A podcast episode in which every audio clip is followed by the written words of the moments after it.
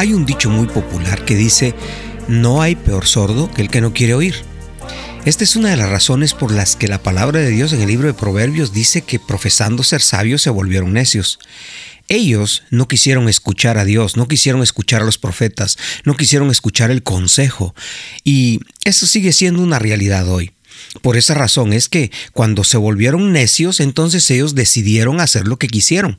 Y eso es exactamente las consecuencias que tenemos hoy. Cada uno piensa tener el elixir de la vida.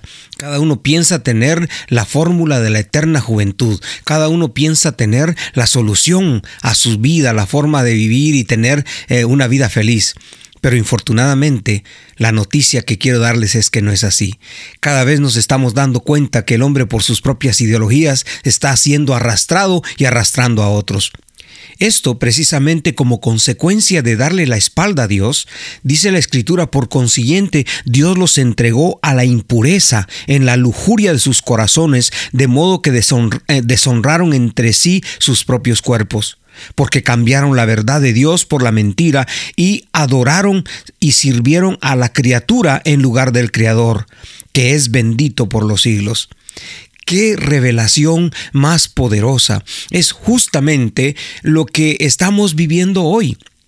El hombre se desvió totalmente de los principios, de los valores de Dios. Hemos dejado a Dios en el diván, hemos dejado a Dios en la puerta trasera, hemos dejado a Dios en el patio trasero.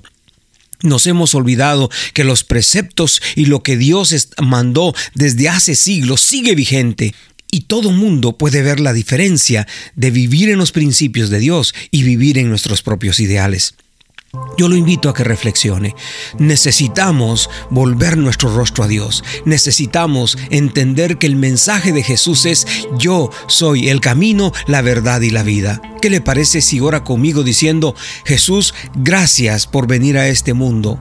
Gracias por entregar tu vida y por darme la oportunidad de ser diferente. En ese nombre poderoso, hoy te agradezco. Amén.